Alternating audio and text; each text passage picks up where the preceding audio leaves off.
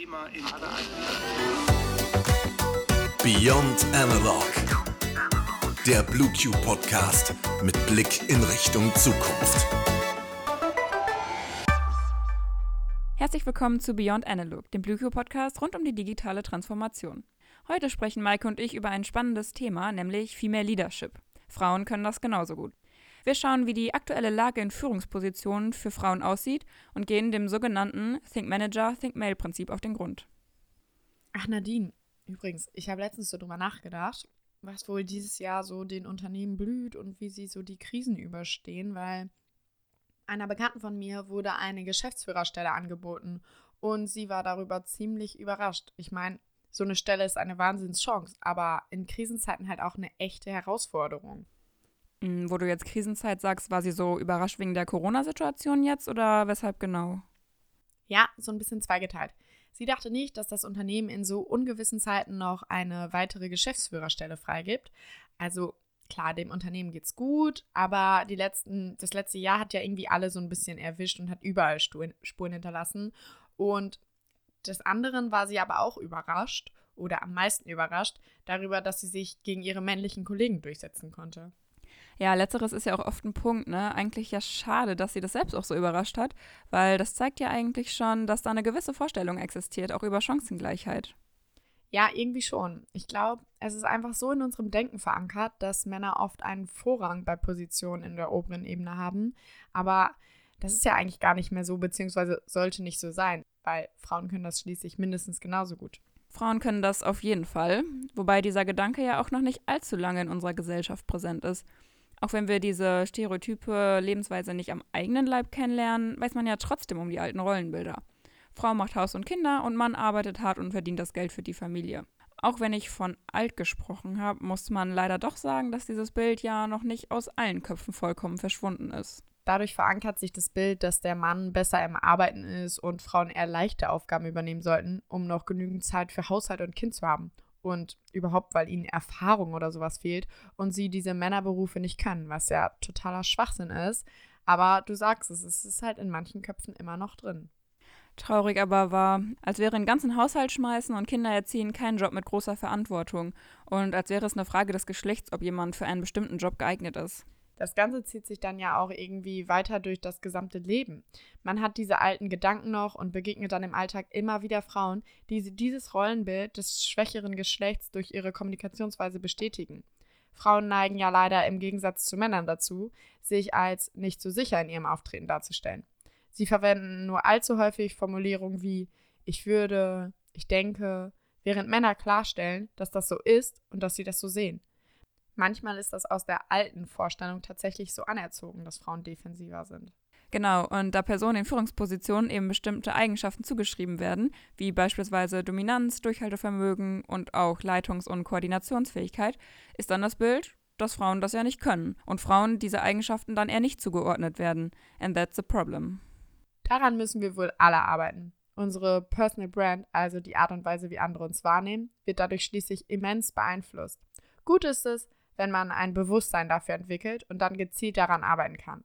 Um in Führungspositionen zu landen, muss man sich gut verkaufen können und seine Fähigkeiten präsentieren. Es darf schließlich nicht vergessen werden, dass jedes Geschlecht und eben auch jede Person gewisse Fähigkeiten mit sich bringt und eine gute Mischung zum Erfolg eines Unternehmens beiträgt. Auch wenn man das grundsätzlich vielleicht nicht verallgemeinern sollte mit den jeweiligen Eigenschaften, weil dann wären wir ja auch wieder beim altbekannten Problem. Aber es stimmt natürlich schon, dass Männer und Frauen allein genetisch verschieden sind und meist auch unterschiedliche Ausprägungen der Eigenschaften aufgrund dessen mitbringen und sich auch aneinander wahrnehmen. Aber genau das ist es ja. Ein Unternehmen, was nur aus einem Geschlecht besteht, denkt vielleicht auch sehr einseitig und hat Schwierigkeiten, sich eine Persona außerhalb des eigenen Geschlechts zu bilden und dementsprechend eine Zielgruppe zu erreichen, die nicht der eigenen Person entspricht. Man muss eben offen für Veränderungen sein bei diesem Thema und vor allem männliche Mitarbeiter und auch Führungskräfte müssen bereit sein, einer Frau zu folgen und einer Frau auf gewisse Weise untergeordnet zu sein. Man muss akzeptieren, dass dann eben eine Frau der Senior Manager oder der Chief Executive Officer ist. Ich muss auch sagen, dass vor allem bei den zwei Begriffen, die du jetzt gerade genannt hast, ich auch im ersten Augenblick eher an eine männliche Person denken würde. Einfach weil sie aus dem Englischen übernommen wurde und da keine weibliche Definition existiert. Ja, und oft gibt es dieses Phänomen nämlich auch bei Stellenanzeigen. Das klassische Think Manager, Think Mail Prinzip. Das hat nämlich auch eine Studie gezeigt, bei der 32.000 Stellenanzeigen analysiert wurden. Die Eye-Tracking-Studie von Jobware hat 2016 ebenso gezeigt, dass Frauen Stellentiteln ausweichen, die besonders männlich oder antiquiert wirken, etwa sowas wie Senior Manager. Und das sollte im Idealfall natürlich nicht so sein. Aber es gibt ja auch immer mehr Frauen in Führungspositionen und auch immer mehr Frauen, die die männerdominierten Berufsfelder auffrischen. Dabei stellt sich natürlich die Frage, inwieweit das der Frauenquote geschuldet ist, aber Tatsache ist, dass die Zahlen steigend sind. An dieser Stelle muss ich jetzt irgendwie daran denken, wie im November oder so letzten Jahres, ähm, da die Schlagzeile entstanden ist, dass Frauen in den Vorständen der DAX-Unternehmen mehr verdienen als ihre männlichen Kollegen. Dabei aber die meisten vergessen haben, dass es nur einen geringen Anteil an Frauen in dieser Position gibt. Genau, und das macht sie natürlich ebenso wertvoll. Sie sind selten und haben deswegen einen hohen Marktwert. Es geht nämlich auch nicht immer nur darum, dass Frauen so ungerecht behandelt werden und Männer stets bevorzugt werden. Nein, manchmal besteht auch einfach nicht genug Interesse an bestimmten Positionen der Branchen, wodurch, wie in diesem Fall, eben ein finanzieller Wert entsteht. So ist es ja auch in den klassischen MINT-Berufen häufig, dass es einfach nicht genug Anwerberinnen gibt. MINT meint, für die, die den Begriff nicht kennen, Mathematik, Informatik, Natur- und Ingenieurwissenschaft und Technik. Das ist wirklich wichtig, das nochmal anzusprechen, dass es oft eben auch die Frauen selbst sind, die sich für bestimmte Berufe oder Positionen gar nicht interessieren. Wir leben mittlerweile in einer Welt, in der nichts unmöglich ist. Wow, fast wie ein Filmzitat oder so. Aber so ist es eben auch. Erinnerst du dich noch an einen Artikel über Inga? Der fing, glaube ich, mit sowas an wie Es gibt sie eben doch, Frauen in der IT. BlueQ als Beratung für digitale Strategien ist vielleicht auch nicht das Unternehmen, in dem man direkt an Frauen denkt. Tja, aber dennoch haben wir einige davon, sind wir beiden ja auch schon die besten Beispiele dafür. Aber wo du Inga schon ansprichst, können wir sie ja auch mal selbst erzählen lassen, wie sie das Ganze so empfindet in der Branche. Und Inga ist ja jetzt nun auch schon knapp über 15 Jahren in der IT-Branche unterwegs. Hallo Inga, schön, dass du ein bisschen Zeit für uns hast. Ähm, wie geht's dir denn erstmal so im Homeoffice? Hallo Mädels. Ja, ich nehme mir doch immer gerne Zeit. Ähm, ja, mittlerweile habe ich mich äh, eigentlich ganz gut arrangiert hier mit der Homeoffice-Situation und dank solcher Plattformen wie hier ähm, kann ich euch ja nicht nur hören, sondern zumindest auch mal sehen. Von daher wollen wir mal nicht meckern. ja, dann auch Hallo von meiner Seite. Wir fangen einfach mal direkt an. Und zwar haben wir eine Frage oder mehrere Fragen für dich. Und zwar, wie bist du denn so in die Welt der IT gelangt? Hat dich das schon immer interessiert? Nee, ehrlicherweise hat die IT mich gefunden. ähm, und zwar, als ich 17 war.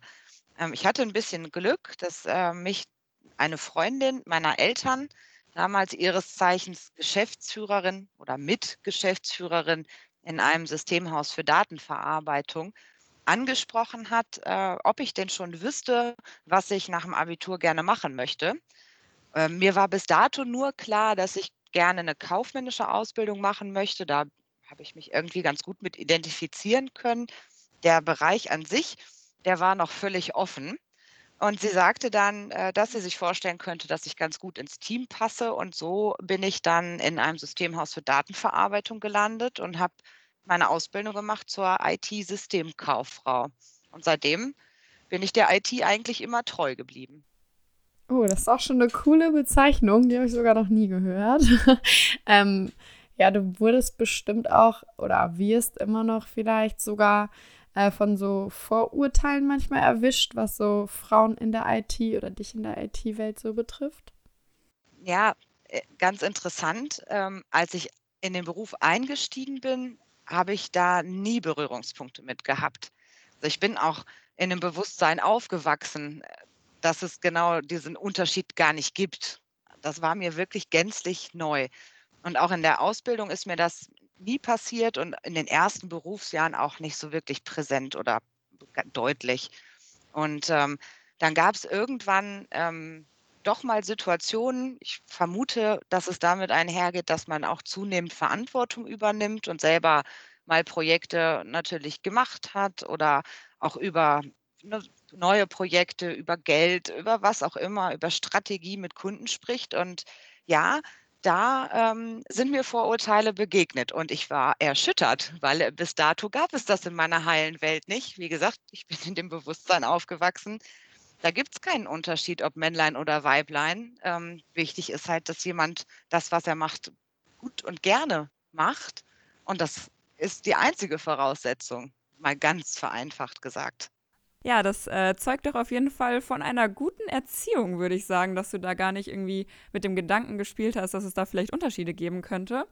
Also hattest du dann aber schon das Gefühl, dich vielleicht auch manchmal halt beweisen zu müssen als Frau, um zu zeigen, hey, ja, ich kann das mindestens genauso gut?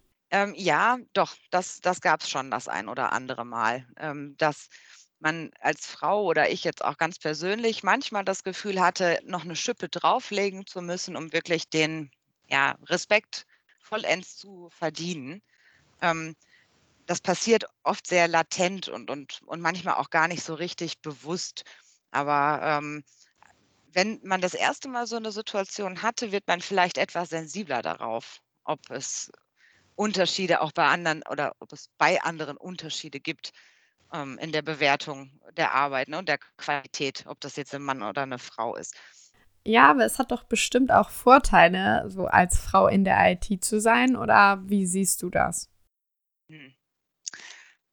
Ja, wenn es Vorteile hat, impliziert das ja auch, dass es auch irgendwie Nachteile hat. Da tue ich mich auch ein bisschen schwer mit.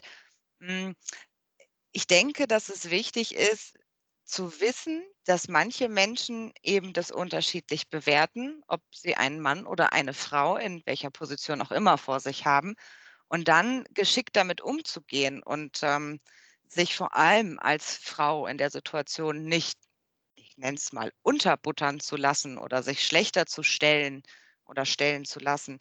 Ähm, ich glaube, das ist ein Vorteil, wenn einem das klar ist, dass die Welt leider eben noch nicht gleichberechtigt tickt. Ähm, weil dann ist man nämlich auf der Seite jener, die da schon ein bisschen schlauer sind als diejenigen, die noch mit alten Weltbildern hantieren dann kann man sich das zum Vorteil definitiv ähm, machen. Und ähm, ein weiterer Vorteil, den ich im Augenblick sehr stark beobachte, ähm, ist die ganze Bewegung um zum Beispiel auch diese Frauenquote oder um Netzwerke, die wirklich von Frauen für Frauen ähm, generell in Führungspositionen, nicht nur in der IT initiiert und zum Leben gebracht werden. Ähm, und dieses gemeinsame ja, Statement und auch Kräfte mobilisieren und als Frauen sich wechselseitig unterstützen, das finde ich, ist ein enormer Vorteil ähm, und auch eine unheimlich schöne Entwicklung, die da gerade passiert. Ja, dadurch entsteht natürlich auch so eine ganz eigene Community nochmal. Als wie wichtig empfindest du es denn überhaupt, dass Frauen auch in Berufe, ob es jetzt Mathematik oder Technik oder Informatik ist, dass es da eben ja eine gleiche Auslegung gibt, also dass auch Frauen und Männer zusammen in dieser Branche arbeiten. Ja, das ist unverzichtbar. Also so einfach kann man das beantworten. Ähm, und das geht weit über die reine Männer-Frauen-Thematik hinaus. Also ich, ich würde es eben unter dem Gesamtbegriff Diversität fassen. Also es ist halt völliger Irrglaube, ähm, dass ähm, dass das irgendwo limitiert ist und aufhört. Also wichtig ist immer offen zu sein und ähm, diese Diversität eben zu leben. Und das eben nicht nur auf die Geschlechterfrage, sondern auch mit jeglichen anderen Hintergründen, die ein Mensch mitbringt, weil es muss einfach darum gehen, wer passt am besten ins Team, wer passt am besten auf eine Stelle. Und alle anderen Parameter, die dieser Mensch mitbringt, die sind einfach unwichtig. Die machen ihn weder besser noch schlechter. Und das ist das, das, ist das Wesentliche. Ich würde sagen, das merkt man auch äh, bei der Blue Q ganz gut, dass wir uns da alle super gut ergänzen und äh, ja, dass es immer wieder gut ist, dass viele verschiedene Menschen bei uns zusammenkommen. Vielleicht auch zum Abschluss nochmal oder in Richtung Abschluss.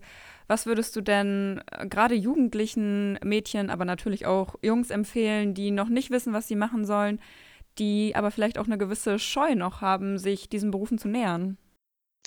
Ähm, ich bin der Ansicht, dass man Dinge, soweit es geht, mal ausprobieren sollte. Ob das jetzt über ein freiwilliges Praktikum ist oder sich informieren, ähm, vielleicht äh, ältere Geschwister, Eltern, Onkels, Tanten, wen auch immer fragen, ähm, um sich zu informieren, um einfach Scheu abzubauen, weil Unsicherheit und Scheu ja meistens auch dadurch entsteht, dass man vielleicht einfach noch gar nicht so richtig weiß, was dahinter steckt.